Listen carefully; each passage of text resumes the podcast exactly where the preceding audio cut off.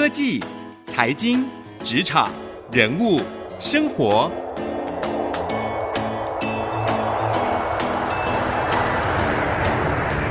创意领航家。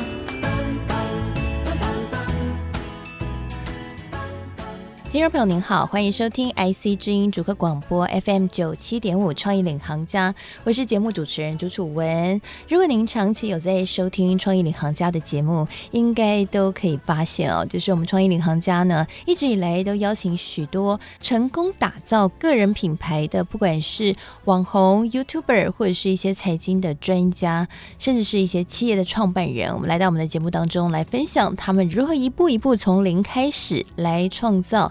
自己的品牌以及打造自己个人事业的方法。那今天呢，我们的节目要为各位邀请到的，可以说是个人品牌的大师了。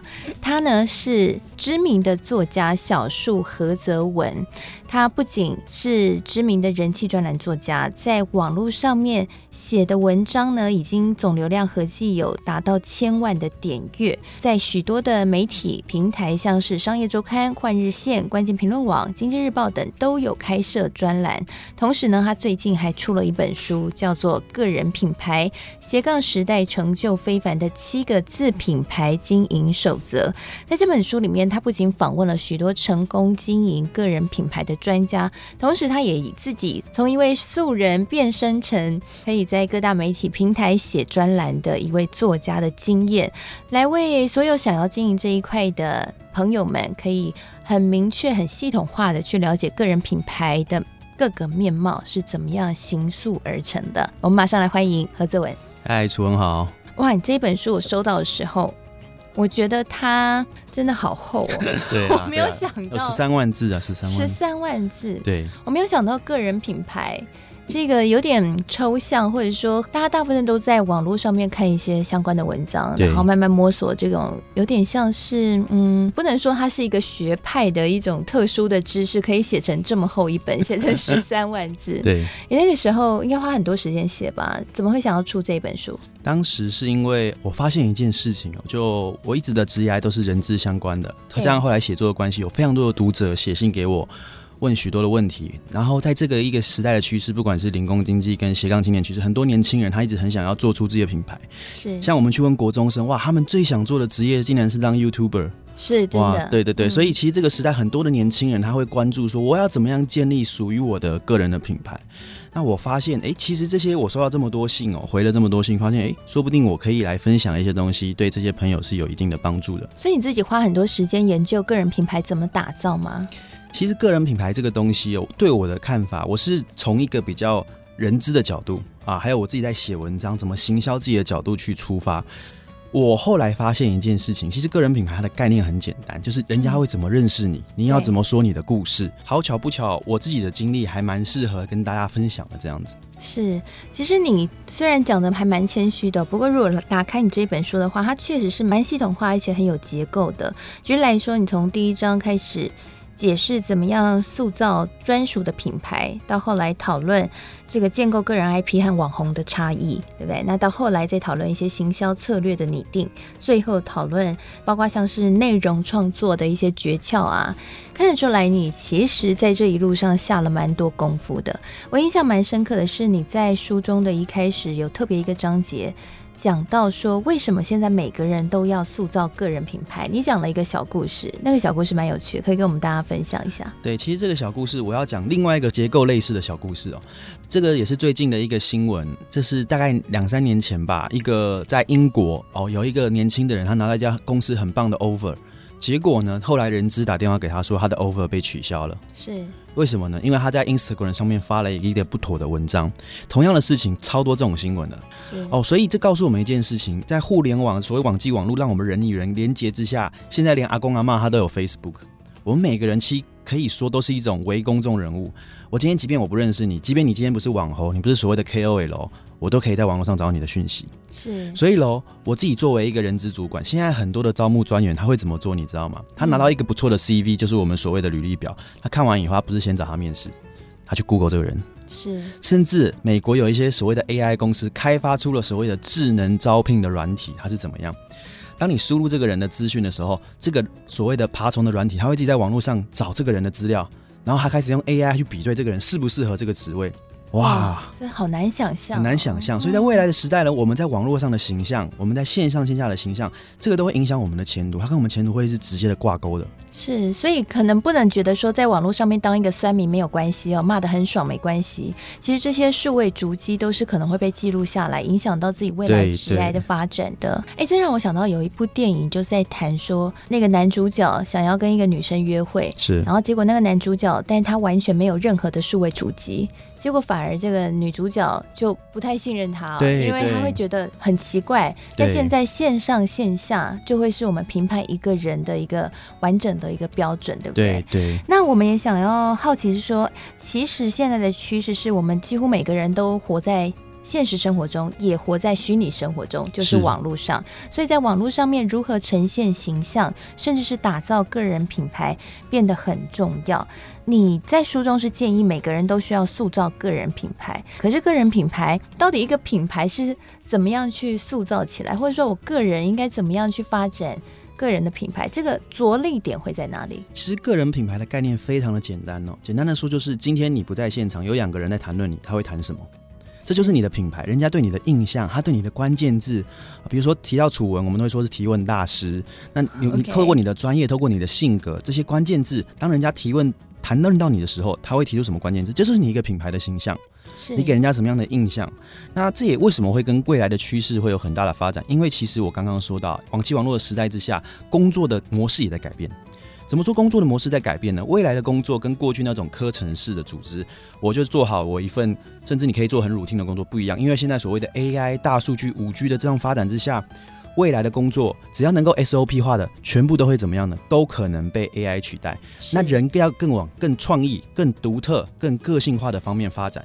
那我相信在未来的时代哦，这些趋势情况下，每一个人他的个人品牌都非常重要。是，不管你要不要自己出来接案哦，甚至你在组织内都必须要经营的。是，换句话说，如果你是一个专业人士，就应该要抱着一个可能以后会出来离开原本的组织内开始接案的这样的一个心理准备，因为这可能是未来的一个趋势。对，这是趋势。其实以你自己为例子，也是一步一步的去把个人品牌建立起来，而且你很特别，你是在组织内同时去发展你的个人品牌，因为你之前在科技的大公司里面一直做人资部门的主管主管嘛，嗯、同时也是一个知名的作家，写很多的专栏。在组织里面，如果你是一个专业人士，你应该怎么样去发展个人品牌呢？其实很多听众朋友是觉得很困难的。对，对，怎么样为自己找到机会的？这是因为我们过去很多人在谈个人品牌，都在讲所谓的艺人的商业模式的变现，在讲网络的形象。可是，在我这本书里的个人品牌，它的概念更大，就是刚刚说的，今天你不在现场，两个人在谈论你，他会谈什么？在组织内也是一样。在组织内，我们在职场上怎么建立个人品牌呢？这也是非常非常简单的。我觉得可以从两个部分去着手。一个是所谓的硬技能哦，另外一个所谓的软技能，这个大家都老生常谈了。那对我来说，什么是硬技能呢？就是你的专业的能力，对你这个领域拥有的专业的知识，你可以解决问题的一个能力。那软技能很简单的说，它是属于你的人格的方面。我们可以对应到另外一种说法，我觉得所谓的硬技能，它可以对到我们的能力名声；软技能可以对应到我们的性格名声。能力名声就是我的能力所带来的名声。对对对，比如说你，嗯、你有很强的专业的能力啊，比如说你在某个领域，可能你在工程，或者是你在某个领域非常的专精，这就是你的能力名声。因为你这件事情，可能这个领域就你最厉害。可是这不代表人家想跟你合作，或或者是人家对你的是肯定的。如果你今天的能力非常非常的好，你可以解决很多问题。可是你本身的性格，你与人沟通，甚至你在所谓的职场伦理道德，这也是软技能的一部分。有缺陷的话，同样的也会影响我们在职场上的名声，也会影响到我们个人品牌的一个概念，是，所以我在书里面呃有特别一个章节特别提到，在职场上面我们要怎么塑造我们好的个人的品牌跟声誉呢？其实，在职场上面，声誉比职位更重要。是，为什么声誉比职位更重要？即便你有那个职位，不代表你讲话人家会听。那这就是要透过你的声誉了，透过你的形象的建造，所有你个人品牌，让人家信服你，重新出发的信服你。所以呢，回到我们刚刚所说的，要建立职场的个人品牌，就是两个层面，我们的专业能力要有。对，你不能只会啊，只会说大话，不能够只会做一些虚无缥缈的，真正的专业能力，扎扎实实的知识体系的建立必须要有。再来就是我们待人接物，我们的一些软技能也要培养。是，那刚刚讲的这样的一个个人品牌建立，比较像是在业内的建立哈。但是我们看到，其实现在很多的专业人士，他们尝试着要在网络上面建立个人品牌，因为那样比较可以打破舒适圈，同时也可以突破同温层，让更多人认识他，带来更多不一样的机会。你自己怎么看待这件事情呢？如果我今天好，我在业内我已经有一定的名声了，那我要怎么样去跨到下一步，走到网络上面去建立起自己的大众识别的个人品牌？我觉得这个我是非常鼓励这件事情的，因为当你分享，不管大部分的那种网络上的建议都是分享专业的知识嘛，这个对大众是有帮助的，因为这些是能够做到一个所谓的利他赋能的概念。那至于要怎么做呢？其实很简单，品牌就是一个东西，就是在说故事。对，所以我们要思考我们的故事是什么东西，属于我们的一些所谓的核心的能力、专业的一些故事，我们要怎么样去铺陈，怎么样去安排？还是回到我刚刚说的，第一，我们要很扎实的内涵。你要有东西能够给别人嘛？所以在书里特别讲了一个东西，叫做 ASAP 理论啊。简单讲是什么呢？我的第一个 A 叫做什么呢？第一个 A 我们要思考的东西哦，达到 achievement 专业的成就，你必须要先扎扎实实在哪个领域你很 OK，专业领域 OK 之后，你要怎么样？S S 就是系统化，我们要把这个知识给系统化，变成一个有逻辑、有架构，可以赋能其他人的。接下来 ASAP 的另外一个 A 哦是 article 写下来。你透过文字的方式写下来，传播出去。最后一个 P 呢是宣传，透过讲的方式去由内而外的去把你这个知识体系分享给大众，达到利他赋能的一个概念。对，是好。刚刚小树何泽伟呢跟我们聊到了，在现在其实是一个个人品牌人人都应该经营的时代。他从一个人资主管的角度来告诉我们，其实现在的雇佣趋势已经完全改变了。也因此呢，不止在业内去建立自己的个人品牌，在网络上面尝试着去更多的分。分享专业知识，建立个人品牌，也是未来每一位专业人士应该要去发展的一个方向。那休息一下，广告回来，我们继续深入聊一聊。哎，写文章确实是一个发展个人品牌和分享知识的方法，但是文章要怎么写，内容才会吸引人呢？而小树何泽文又是怎么样从一位素人、一位大学生，慢慢的走上可以在各大媒体写专栏，而且成为知名作家的这一条路呢？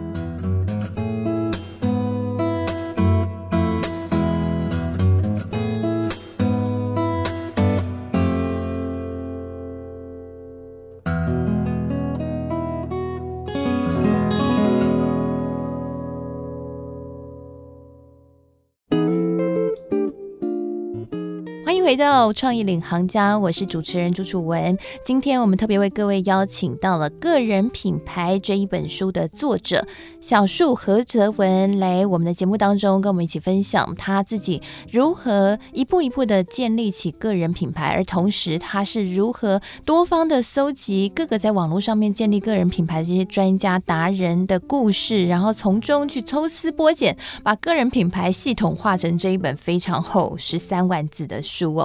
泽文刚刚有跟我们分享到说，哎，现在其实每一个人都应该要建立个人品牌。那同时呢，写文章分享知识将会是未来专业人士希望自己的职业更上一层楼的一个很重要的途径哦。但是写文章，很多专业人士会有个困扰，写了都没人看怎么办？你一开始在写文章的时候会有这样的困扰吗？其实我一开始写文章，因为我自己是中兴大学历史系毕业的，我其实，在念书的时候就一直写文章啊。那一开始人家都会先看说你这个文章是谁写的嘛，所以一开始我在念书的时候我就到处投稿，你网络上可以找到的投稿的 mail，我全部都有投过，完全都是石沉大海。可是那个时候，我觉得很重要的是，我们要把写作当成一个所谓的日常的生活。那个时候就每天写，一开始写的时候，可能就三个人点赞，一个我，一个我最好朋友，跟一个我家人之类的。我写的是习惯写长文，然后一写就两三千字。那个时候在二零一三一四的时候，Facebook 写那种长文，人家不会看，还不如我发个我去爬山的照片啊，很多几百赞这样子。当时对我来说是一个兴趣跟爱好，舒压的方式，我就一直写，一直写。后来有一次很印象很深刻，很特别哦。当时的情况就是，我把我一篇生活上遇到的，哦，在一个药妆店看到店员呢，然后对外籍的朋友不礼貌，然后我只是把这个故事写下来。当时我有投稿一些平台，也没有人理我。后来想说没有人理我没关系，我就跟以前一样放在 Facebook 上。结果不知道为什么那一篇文章突然就变爆文，那篇文章都突然一万多赞，然后几千分享，然后有几百多个留言。当时就很惊讶。后来原本给我无声卡的那个平台呢，他后来就邀请我。邀请我说你有没有兴趣当专栏作家？那个时候我还在念书啦，然后念书的过程中呢，也开始慢慢的写专栏，然后一个写一个，就后来也有其他的一些平台也开始找我在写文章，然后慢慢的是打出我的知名度。因为当时我主要写的都是国际政经相关的，因为我当时对东南亚的研究非常有兴趣。后来呢，就慢慢的。开始有出书的机会，也是因为在网络上写文章，所以我觉得我自己成为作家的一个过程中，它其实感觉算是一个机遇，但是其实不是。啊，因为我我很早的时候，大概在念大学的时候就在思考，诶，说不定有一天我可以来写写书看看，是，然后我有这个目标以后，就想，那我怎么样可以写书呢？我还想，哎，第一个就是你必须要人家知道你嘛，你要有影响力嘛，你要有一个受众，在过程中把我们专业体系跟知识的体系建构起来呢。很重要的一点呢，就是我当时写文章的时候呢，我用一种所谓刻意练习的方法。哦，不是写完就算了，我会把我的文章拿给专业的人看。比如说我写东南亚的主题，我就写拿给相关的老师看；我写历史人文的主题，我拿给相关的学者看。啊，在过程中不断的磨练字体，磨一磨，磨一磨。哦，后来也就慢慢的有更多的机遇这样子。是，哎，这个要花很多时间呢。那个时候，等于是所有休闲娱乐就拿来写文章吗？对对对，因为我觉得另外一点很重要的是热情非常重要。你对你的专业必须要有热情，这也是我在书中提到一个概念哦。很多人认为说斜杠青年跟零工经济它是一体两面，对，它是一体两面。但是斜杠青年它还有另外一个更深层的意涵是什么呢？就是还有热情在。对，是。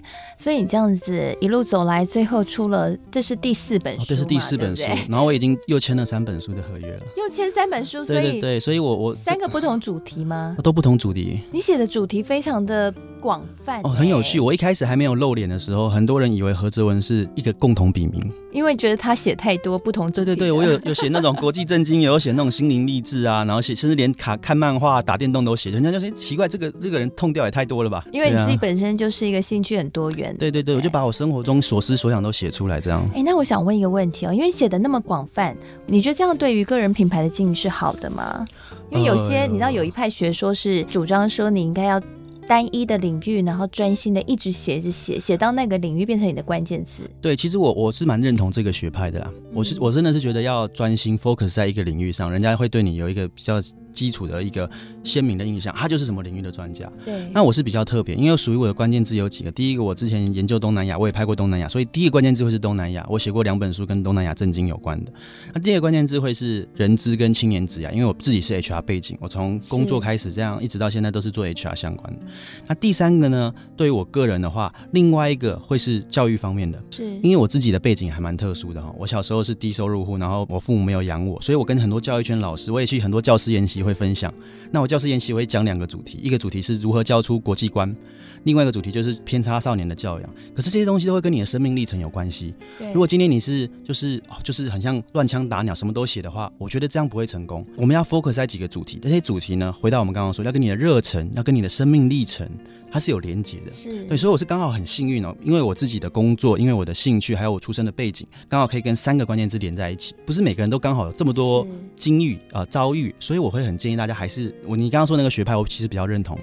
我们 focus 在一个主题、一个专业，然后慢慢的就去生根。是，所以也是因为你个人很有故事性啊，你其实也是在写你的故事，只是你故事多了点啊。对对对。所以这个书的主题就广泛了一些。嗯。那我觉得在书中还有一个部分是让我看了印象很深刻的是，有一个章节啦，在评论说。网红和个人 IP 的差别，对，我觉得这一段写得非常的犀利而且深刻，因为我对这一块有一些研究了哈，然后也访了蛮多的网红，我觉得很多人是不清楚说网红与个人 IP 有什么差别，只要你在网络上有一些能量，他就说你是网红，但其实网红是不是等于 IP，这不一定，对不对？你怎么看这件事？对，其实 IP 的概念呢，就我们简单讲一个故事哦，是哪一个电玩主题的 IP 是最有最赚钱的呢？最有产值呢？就是 Pokemon。那我们一样也可以把自己经营成一个 IP，经营成一只宝可梦，对，经营成一个主题，然后这个主题是会有影响力的。这个影响力会什么？你会有你的粉丝，你会有你的受众，甚至你形成你的次文化。这个跟网红有什么不一样？今天任何网络上有非常非常多的，不管是小模或者是那种网红，可能有十几万的赞，但是怎样呢？有没有影响力？所谓的社会影响力，我都说网红是进到眼睛，我看了哦，这个蛮有趣的。可是所谓的个人 IP，它是进到心里。就今天，比如说楚文啊，楚文不止长得漂亮，她的提问力、她的课程可以让影响我的一生的。谢谢你啊，谢谢。对对对，可以影响个人的一生的，这就是我们的 IP 跟网红不一样。网红今天看了很漂亮，隔天你可能忘了你昨天看了谁。我在这本书里面特别讲了一个东西，我们不要追求赞，我们不要追求所谓那种外在的东西，因为那个东西不等于影响力。我们有十万、十几万个赞，不如有十个领域内专家认同你。是，对，是，哎，可是这会有一个我觉得操作起来的矛盾哦。对，因为如果你要发展个人 IP 的话。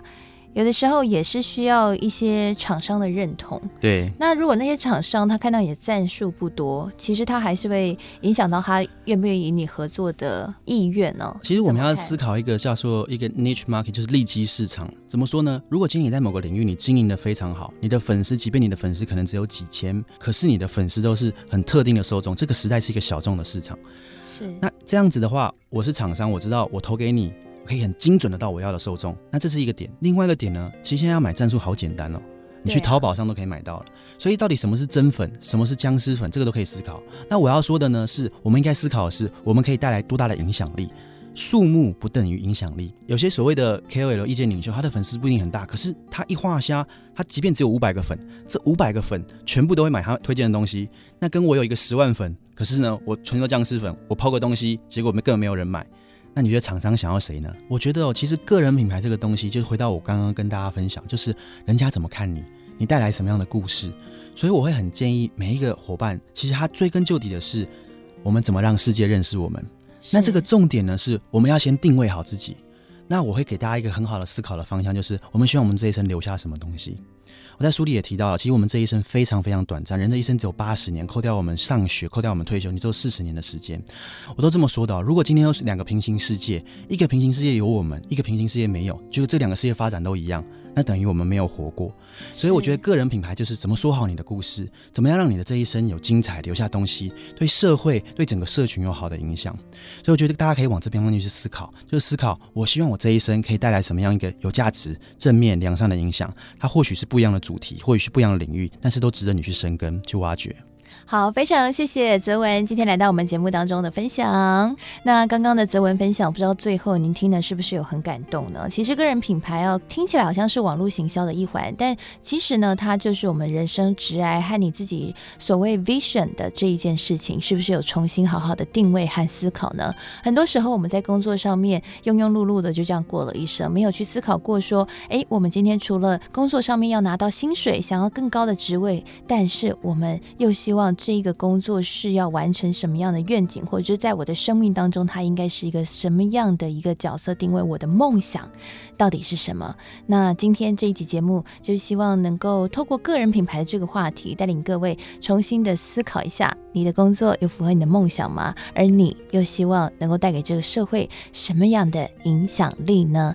那我们创意领航家的节目，现在每一集都会上到 Podcast 以及 Spotify，只要上 Spotify 和 Podcast 搜寻创意领航家，就可以看到我们的节目。每一集你都可以独自的点选收听。那也欢迎大家可以订阅，同时呢留言给我，我都会看哦。那同时呢，我们今天节目结束之后，我也会将今天的采访笔记、所有的重点精华整理以及我的心得感想放在楚文的粉丝团。只要上网搜寻“财经主播主持人朱楚文”，朱元璋朱楚国的楚文章的文，就可以看到采访笔记。欢迎来跟我们更多的互动。谢谢您收听今天创意领航家，我是楚文，我们下次再会喽。